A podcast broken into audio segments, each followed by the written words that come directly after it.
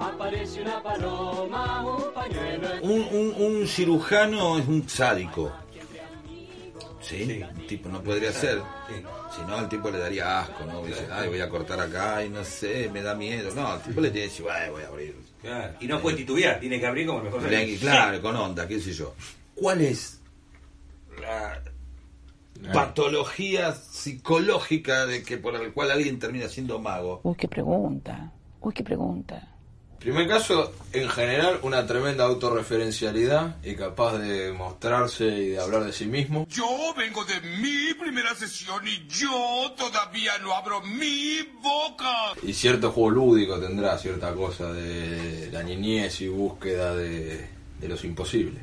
¡Es imposible! ¡Es imposible! Terrible inconformidad con el presente que a uno le toca vivir. Presente que se extiende desde que se creó hasta la humanidad hasta ahora. Terrible inconformidad. Querer salir de esta, esta realidad ramplona. Todos los magos empiezan eh, siendo magos porque ven a otro. Ven un mago y dicen yo quiero hacer eso. Porque el 100%, el 90% del resto de la gente no quiere ser mago. Lo ve, lo aplaude, dice que hijo de puta, pero hay un 10% o un 1, lo que sea, que dice, pará, yo quiero hacer eso. Eso yo lo relacionaría con lo que dice Facundo, que todos quieren, eh, todo el artista es inseguro y dice, "Juan, con esto, pero el mago es el distinto, el que dice, ah, si yo con esto voy a ser más distinto que el resto de la gente, incluso que los artistas, porque vos decís, sos actor, ah, bueno, pero sos mago, la gente se interesa y quiere, eh, yo creo que hay una inseguridad mayor que cualquier artista. ¿Por qué, ¿Por qué inseguridad Sí, mayor? No, a- a- yo lo pienso del lado de, este, yo también laburo en los medios, no me gustaba ser espectador, ¿no? Yo quería ser protagonista. Y hay mucho de ego también, ¿eh? Me gusta que me miren y sé algo que el resto no sabe. miren. ¿eh? Manejo otra información. Y que no te la digo, te hago saber que tengo cierto poder, que yo, de hacer una carta, de cambiar de color un pañuelo, lo que sea. Me guardo esa información, te muestro que lo puedo hacer, pero no te lo digo. Anda la puta que te. Y otra Y cosa es tener ¿Hay algo información. de, de- hay algo de, de- de elitismo? El mago es un, Sí. un elit- eh, o sea, tiene una elite, hay una élite de magos. Si yo pertenezco a un, a un, a un, a algo que Te da acceso a secretos. me da acceso a secretos que no los vamos a compartir. Claro. Bueno, mira, en realidad, en el arte, desgraciada o afortunadamente, siempre hay elitismo. Yo en la vida cotidiana, digamos, soy, tengo una ideología nacional y popular, siempre fui peronista, somos todos iguales. Hay una sola clase de personas que son los que trabajan, dijo el general, ¿no es cierto? Estamos de acuerdo. Pero en arte no, desgraciadamente soy verticalista y elitista. En arte hay una gran mayoría de pelotudos que más o menos la dibujan y hay dos o tres que esa es la elite. Desgraciadamente hay, ¿no es cierto?, elite en eso. Pero no hay como un... El, el mago no, no, no se siente perteneciente a una especie de cofradía en la cual como artista no termina de ser aceptado. Siempre el Es verdad. no Muy bien, excelente. Y eso es una de las cosas más bellas que tiene nuestro arte, que es un arte como de la contracultura, que para la señora gorda cree que el mago eh, no es un artista, es un animador de fiesta, que también lo es. Pero lo interesante es que la magia es el arte fundante Uy, justo este otra vez. de las demás artes, salvo la danza y la música, que aparecieron por otro lado, la magia, o sea, es el arte fundante de, de- de la magia, salen las otras artes. El ilusionismo, que es el, el arte que nosotros practicamos, eh, se basa en la primera actividad cultural del hombre, que fue el pensamiento mágico. Cuando el hombre se inauguró en la Tierra, cuando pudo estar el pensamiento, este, ahí surgió el pensamiento mágico, es decir, hago determinado conjuro yo, determinada rutina, determinado mm, ritual, para poder influir en, este, en la naturaleza. Por ejemplo, le quiebro la pata a un muñequito que representa llover. mi enemigo para que se muera mi enemigo. ¿No es cierto?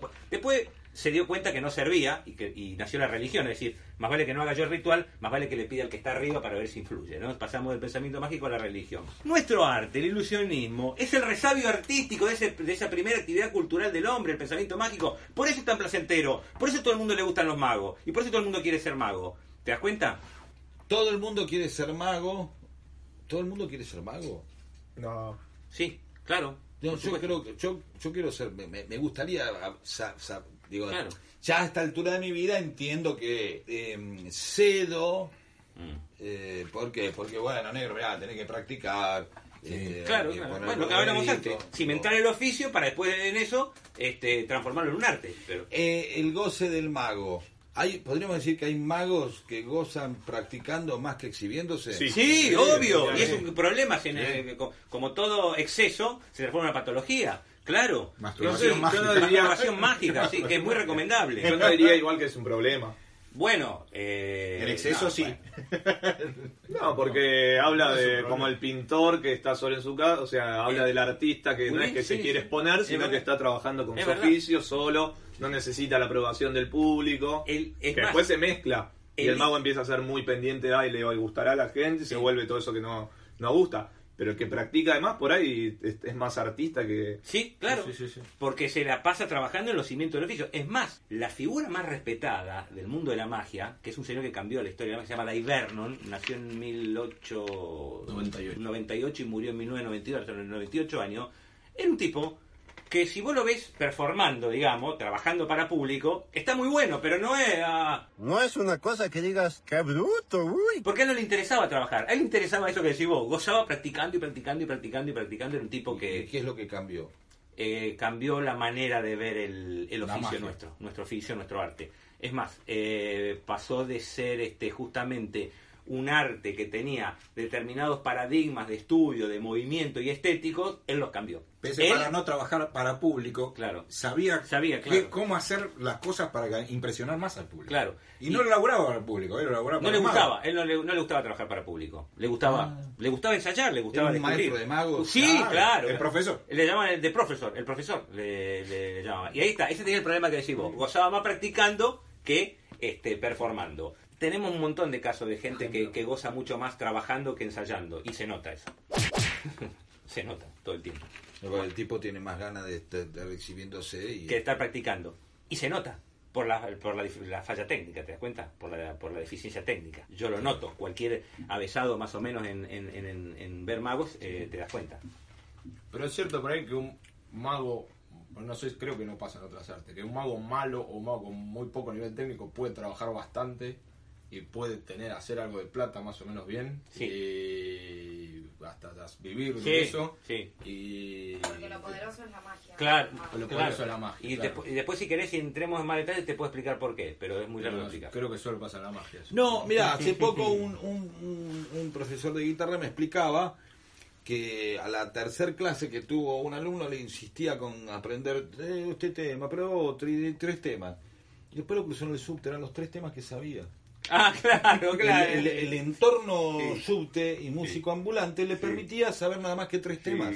No tenía que Claro. presentarse, siempre le cambiaba el público y siempre tocaba tres temas. Hay ¿no? muchos magos. Hay un, hay un ejemplo del... Digo, eh, eso Es por lo que acabas de decir. también, no, no- pero es lo que acabas de decir vos. Por ahí yo me, me aprendo 10 trucos y salgo a la cancha. Pero hay muchos que hacen eso. Sí, sí.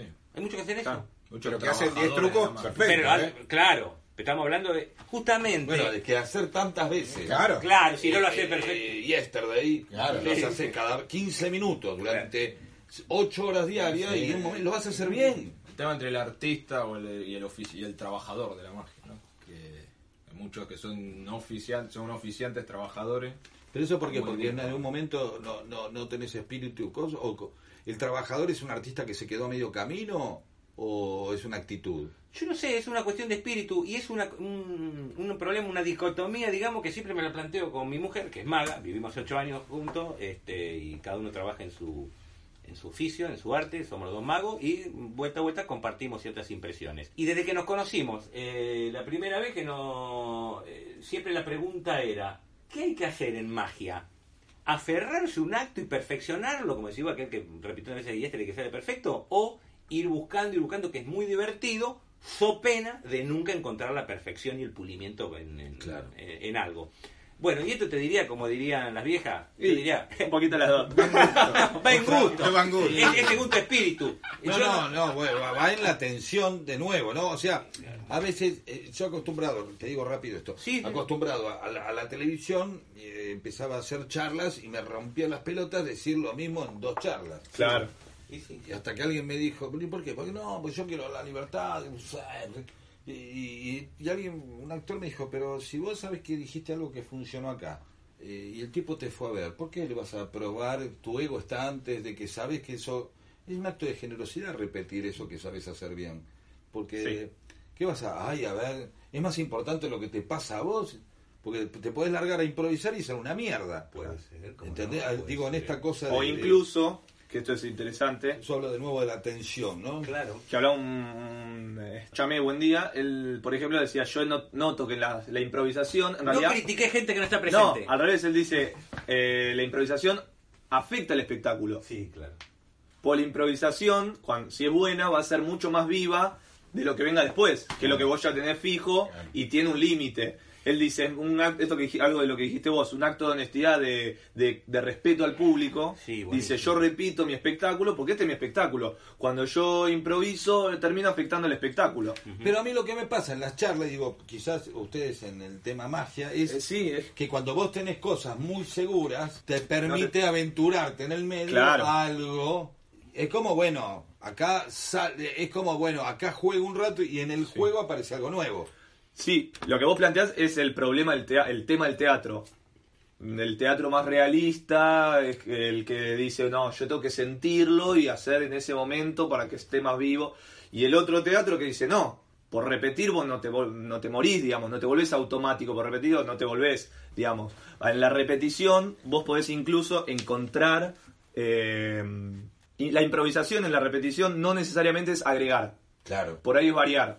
Lo digo de una manera, lo digo a una velocidad distinta, lo digo con, en el teatro bien claro, ¿no? Con una intención distinta o con me- medio parecido, con una eh, intensidad más, un poquito más, digamos, y eso hace que el actor esté vivo sin que el público lo, lo perciba. Pero el mago, Y el mago trabaja así ¿Cuál- también. cuál es- cuál- digamos, el mago, vamos a suponer que de, de vuelta hay como dos, dos momentos del mago, ¿no? El momento donde, donde prepara y el momento donde exhibe. Bien. ¿Sí? El momento donde ensaya y el momento donde Muestra. muestra. ¿no? Eh, eh, y, cada, supongo que cada, cada momento tiene su vibración, ¿no? Totalmente, claro, por supuesto. Sí, de hecho había un viejo eh, Esquema, esquema que decía Axioma. un viejo axioma que decía tenés que ensayar como si te estuviese viendo el público y tenés que laburar ante público como si estuviese ensayando. un idiotez, ¿no? Que no te lleva a ningún lado, pero No, te quieres ir por la tranquilidad. Si me- esto que dijiste vos, esto de aferrarse a, a un- a un- a una rutina o ir cambiando, me tocó mucho a mí, porque es el, el- eh, es el signo de interrogación de toda mi carrera. Hace 40 años que soy mago, hace 40 años, y me sigo preguntando lo mismo. Porque yo soy de la partidario de siempre este, hacer cosas diferentes, no solo buscar cosas diferentes, sino dentro de lo mismo seguir trabajando con el, con el mismo material, ¿no?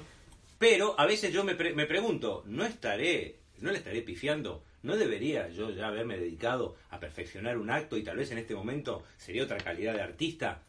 Eh, pero bueno, mi- el ámbito mío es siempre buscar, siempre probar. De hecho hay un juego que es clásico en la magia, que más que un juego es eh, una herramienta de- de- del cimiento de nuestro oficio que se llama eh, los aros chinos, que es aquel juego de, de unos aros se enganchan y que se engan- Te lo vi a vos hacer la última Sí, señor. bueno, yo ese juego lo empecé a hacer a los eh, 12 años y tengo 55. Lo sigo estudiando hasta hoy día. He pasado por ya 5 o 6 versiones diferentes a lo largo de estos 45 años. Y todavía me estoy planteando si está bien la que estoy haciendo, la que estoy haciendo ahora. Pero te quiero decir, yo después llego a mi casa y digo, ¿estoy haciendo bien las cosas yo o soy un enfermo? ¿Por qué no me, no me mm, apegué a un material que ya me dio resultado? De acá a 20, 30 años ya lo hubiese pulido y hubiera sido un maestro en ese material. La pregunta ahora para cada uno. ¿De quién reconocen, de qué otro género o artista o, o persona no maga reconocen haber incorporado algo?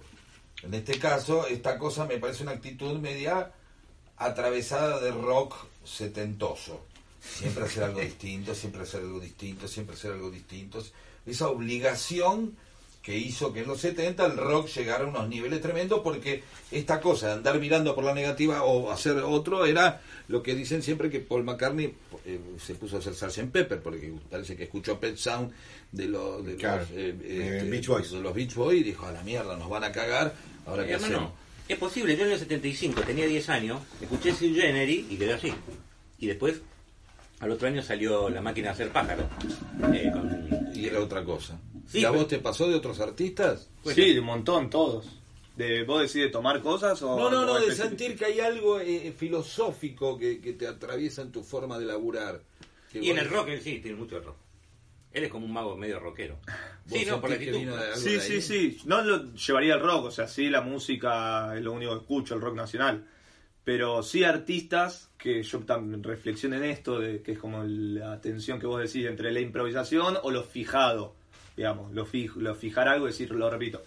Y por ejemplo, los bla bla, vos los habrás visto, ellos tienen una cosa de improvisación de decir, bueno, me pongo estas pautas, pero salgo a la, a la cancha y voy, improviso. Y, eh, no sé, otros espectáculos, el teatro de Lodín o otros eh, eh, actores, digamos, ya lo vi más del teatro, que repiten algo siempre igual y genera un impacto. Y yo de eso les robé todo. En mi caso, eh, haber visto Monty Python. ¿no? Este, yo me dedico más a la, a la comedia, digamos, empecé como comediante, después como, como mago, y vi esos tipos y después me puse a estudiar la manera de pensar que tenían los tipos, cómo escribían los guiones. Este, las peleas que tenían, se terminaban cagando a trompada por un remate de un sketch. Excelente. Digo, entonces, bueno, esos tipos laburaron la, la comedia full. Excelente. Entonces, bueno, dije, uy, ¿se puede hacer esto? ¿no? Y después me pasó en cine viendo a Tarantino. Tipo, eh, cuando vi Pulp Fiction. Claro, ¿no? te rompió la cabeza. Claro, una película desarmada, pero que tenía un sentido y que era violenta, pero era artística a la vez. ¿eh? Llevar eso, y que eso creo que también Merpin lo, lo- lo lleva a cabo, ¿no? Esa cuestión de violencia, romance y arte, Sí, que es muy difícil llegar a hacerlo bien. sí. Eh, Influencias. ¿A qué va la pregunta? ¿La influencia como personal o hacia de cosas más La filosóficas? pregunta fue claro, señor. No, ¿Qué no influenció usted, no artista? fue que- cla- no fue fue- clarísima. Bueno, ¿Qué artista bueno, te influenció que no sea mago? El artista me influenció mucho, pero en diferentes géneros, ¿no? De influencia más lo que digas al rock o a ese tipo de cosas. Tengo por gusto de ser bastante tanguero, de aficionado al tango y al ciento pensamiento o de la poética del tango, que no me parangono nada con eso, pero que lo tengo muy presente. tiene un Por un lado eso, lo que haces. Sí, por ahí, por un lado el tango, por otro lado el peronismo, que me influye así en mi forma de ser, Sí, que sí. tiene una cosa artística Sí. muy profunda atrás, Sí, claro. y que quien dice no se debe mezclar magia con política, no se debe mezclar... aquello, Yo creo que eso me atraviesa a mí como persona, en- hablando puramente Sí, que es algo absolutamente aburrido, pero eh, yo soy peronista, soy tanguero, soy mago, soy hincha de boca, soy varias cosas, y eso como que me sale manifestarlo siempre. ¿viste? ¿Sos hincha de Boca, vos? Varias Vos- cosas, vos- ese- hay, hay algo ¿Te que... gusta Macri entonces? Hay algo, hay algo- pero hay algo que mm, en, en todo esto que, que vuelve, vuelve a aparecer, que es eh, esa eh, cuestión de, de la, la magia eh, eh, participa, o los tipos que, que hacen magia, los magos, pre- pueden ser muy prestigiosos, muy pero siempre siempre parecen ligados al- al- a, un, a un género o a un territorio menor que es eh, las Sí. variedades, Claro, sí, sí, el sí. circo, Sí, sí. el casino, Sí, claro, eh, sí, sí, La no, animación infantil. no un arte Y es, lo y es lo que más me seduce de este arte. Ah, bien. Bueno, Es lo pero que- porque eso te lo decís porque estás porque es menor. Porque el arte es menor y decís, no, eso me gusta. O sea, sí, no me digas que no con el menique. No, no, Eh, no, me digas señor, que no. yo no creo que es menor. Armás la filosofía No. porque te quedó esa, en vez de decir, bueno, No, yo por ahí también quiero que sea, eh, Más como se dice, legitimado. No, yo no quiero que sea legitimado. El- el- la magia, lo interesante Subversiva. que tiene, claro, es lo subversivo, es el espacio de Pero eso es un resistencia cultural. discurso, Merpín. Después vos querés que salga, pero vos no querés que te, salir a teatro actuar y que se te llene el teatro. Entonces, no, no, pará, pará, que se llene, lo puede llenar. Lo puedo llenar. Puede llenar Pero igual. digo, vos decís, o bueno, que te consideren como un artista. No sé, ¿No, no. te gustaría que la gente te diga, este es un artista No. igual que Charlie García? No. Igual que... Lo que Es lo peor Pedro eso. va, no, creo que no a la Ah, gente, pero- sino a la crítica del arte o a los conocedores. Bueno, eso, no, eso. no, bueno, pero a ver, vamos. Y la gente la también. gente cae también en sus convenciones. Vamos a hablar. Borges, Spinetta, eh, Claro. Pérez, este, este, Berni, Sí. eh, eh, Alfredo Alcón. Sí. Eh, Artistas del canon, consagrados. claro, y nadie claro. dice René Laván, porque, Mm, sí. o que sea un manco Sí. que hizo cosas. Pero, o- en o el fondo- Fantasio, sí, pero en el fondo- Manchú, Fantasio, Sí, de Fantasio. mirá, ahí está. Ahí está arriba. Fantástico. Ahí está, lo tenemos siempre, porque es un gran amigo nuestro, lo conocimos mucho. Pero eh, René está perfectamente a la altura de, de cualquier gran artista popular. Eh, lo que pasa- Popular. claro, lo que pasa es que no está, no está reconocido, cosa que está perfecto. Eh, mm, eh, está perfecto, ser este un gran artista. Sin embargo, con un mago vos te podés emocionar, te podés divertir, o sea, podés pasar por todos los lugares que te hacen pasar los otros. Muy bien. No lo sé. No tenés que cancherear. Lo ideal sería eso, está bien. Eso sería lo ideal, pero por ejemplo, algo que tiene la magia, que, que lo hemos charlado con otro mago también muy conocedor, Sana- Pablo Sanata, es que por ahí la magia siempre termina cayendo en una sola nota y no toca otras emociones. Como ¿Eh? que siempre, en el fondo, termina en el engaño o en la- el imposible. No es que, y no sé si no porque esté mal o bien, eh, digo, termina que, y el mago, queriendo ser esos otros artistas que vio, en el mejor de los casos, dice, bueno, quiero llegar a que la gente sienta amor, tristeza, no sé qué, y por ahí la magia nos da para eso. La magia da para la sorpresa y bueno, y por eso O por no ahí- apareció el tipo, o no apareció totalmente. tipo que dijera voy a combinar. No, la- la- combinar no, que lo logre, porque Que lo que logre. han aparecido, aparecieron y hacen un montón de mierdas explícitas y super pornografía de la magia, el amor, la magia y no sé qué. Pero después que lo logre, no sé, lo cuestionamos todo el tiempo. O sea que siempre es verdad, como que el efecto, el, el acuerdo con el público es sorprendeme y que no entienda cómo lo hiciste. Claro. Y cómo lo haces. Sí, claro. porque René Laván, por ejemplo, generaba otras emociones, pero también en un punto las terminaba generando desde el discurso, en algún punto. Ah, Decía, citaba, decía eso de, hacía el relato de sabía que ibas a venir, Eh. que es un momento muy emocionante y era desde un relato. Sabía que ibas a venir. Sí. No era que la magia Y hasta si te quiere- llevaba esa emoción a la pérdida, Y- por el ejemplo. a la- decir, de nuevo, de nuevo sería, perdón, ¿eh? Sí. De nuevo sería que la, la magia estaba pegada con algo. O sea, el tipo dejaba de ser mago para relatar y luego... René lo hacía, y muy Claro. bien. Hasta incluso René eh, mm, se valía de varios golpes bajos, que en el caso le estaban perdonados porque era un gran artista. Los golpes bajos son condenables cuando lo hace un mediocre. Cuando lo hace un gran artista, está, está perdonado. Eh, Claro. Bueno, eso. Claro. Sí, sí, sí, sí. Claro. De hecho, yo nunca, siempre voy a, nunca voy a olvidar eh, cuando lo vi una vuelta a Sandro, que era un genio, este, un artista, que sortea una heladera. ¿Entendés? Y decía, acá hubo una persona que por, Esta noche. que, que por venirme a mí Tuvo que eh, vender la tuvo que heladera. vender la heladera para comprar las entradas. Yo voy a hacer una rifa. Eh, no, en este mismo momento le está llegando una heladera a su A casa. su casa, ¿viste? Porque yo se las mando. Pues yo se lo mando. La quiero decir, ¿entendés? Claro, mentira. Bueno, un golpe bajo terrible. Si eso lo hace, qué sé yo, otro tipo, eh, para matarlo, en serio quedaba genial. ¿Por qué? Porque era un buen artista, porque era un gran artista. El artista puede hacer lo que se le cante el culo, hasta incluso golpe bajo. Y hasta y hasta es de agradecer, porque vos decís, mira, este es humano, loco, es un gran tipo, es humano. Mete un golpe bajo, hace estrellite. Se equivoca. Claro, se equivoca. A mí, a mí me parece ¿Qué bien. personaje? Vos hablaste de Sandro. Sandro, eh, una de las cosas más, in- más interesantes que tenía era una frase que decía, yo no compro lo que vendo. Genial, ¿no? buenísimo. Decía, él sí. era Roberto Sánchez, se subía y dice, ahora voy a ser Sandro. Buenísimo. Sí, listo. Y Sí, Hermoso. estaba La escuché, distanciadísimo, sí, buenísimo. terminaba y era el laburo y volvía, Sí. se volvía al laburo. A mí me sirvió mucho esa frase. Y, La escuché muy de joven y me sirvió mucho. eh, ¿En qué momento un mago compra lo que vende? En el, Mira. en, muy- Mira. en el inicio seguro. Mira, Sí. hay, un, pro- hay, hay un tema acá, un tema complicado, que es el siguiente. Si no compras, no vendes. Claro. Eh, vos tenés que creerte lo que haces, evidentemente.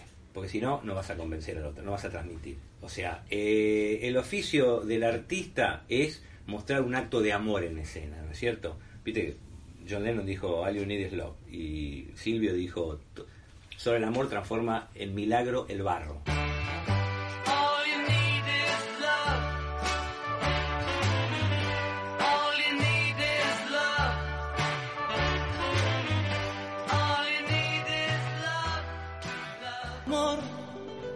Convierte en milagro al barro.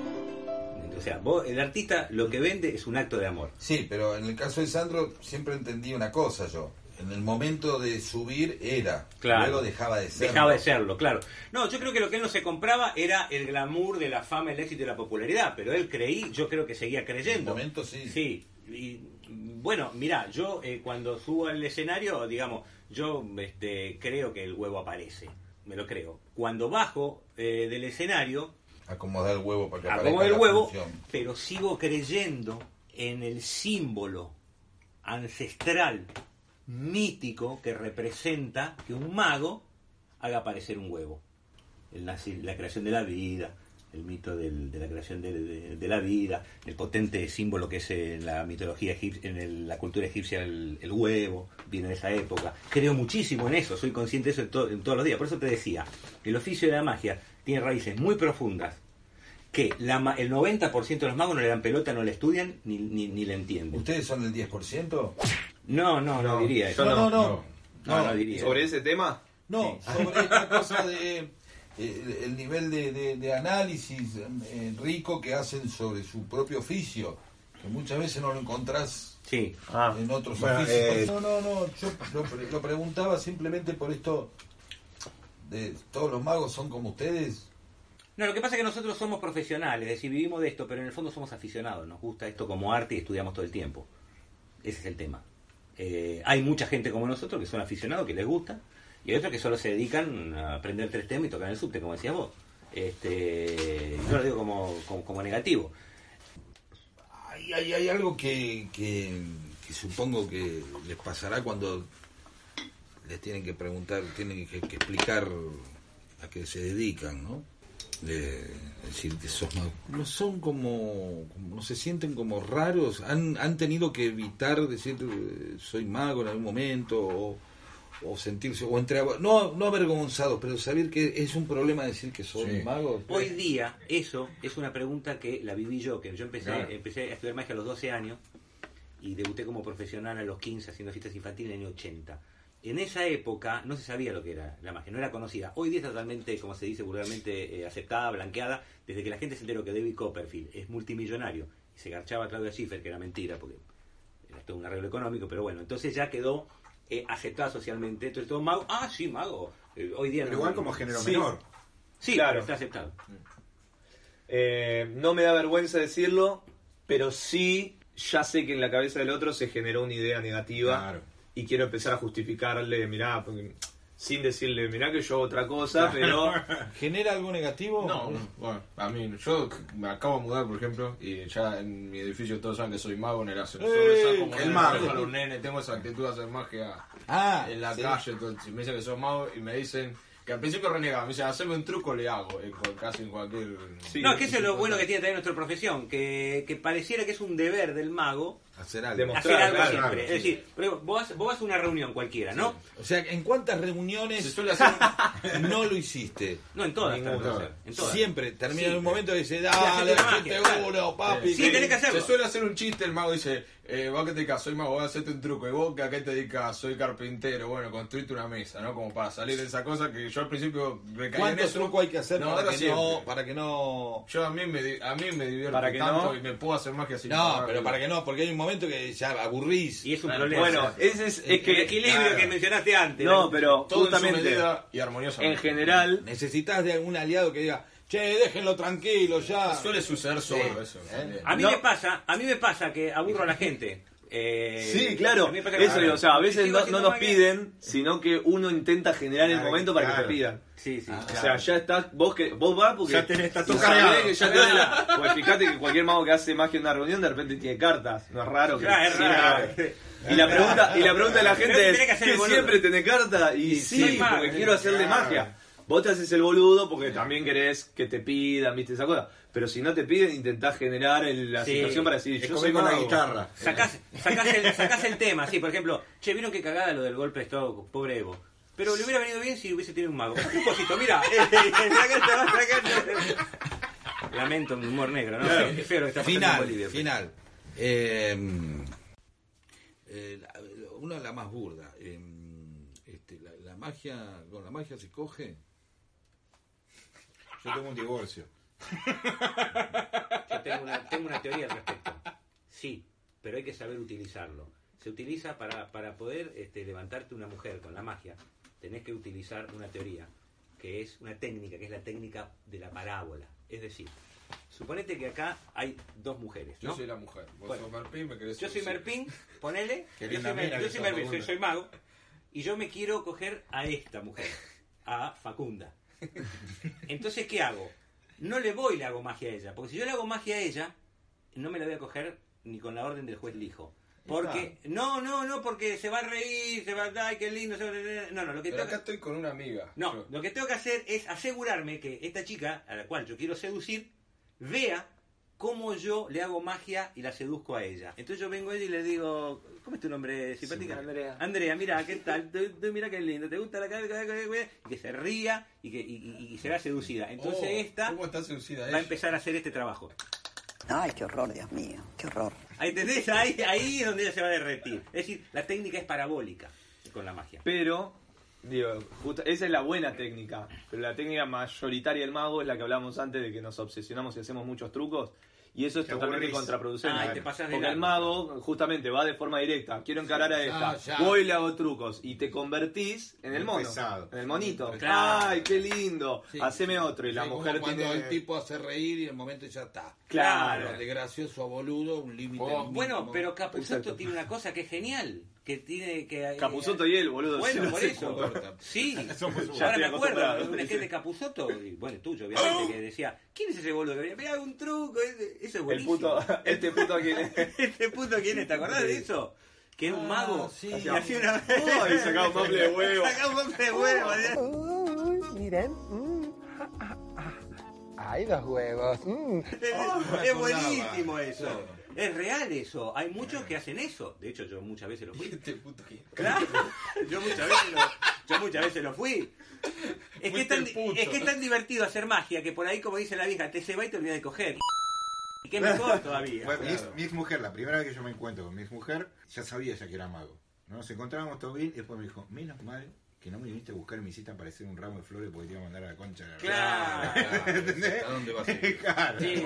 Pero, pero, pero ahora, combinando es, ¿qué cosas un mago puede hacer en, eh, a la hora del juego sexual o a la hora de que tenga que no tenga que ver con hacer aparecer un, un desodorante ni nada, sino filosóficamente, ¿se entiende lo que Bueno, digo? Sí, también claro. te puedo decir porque lo- he estudiado el tema.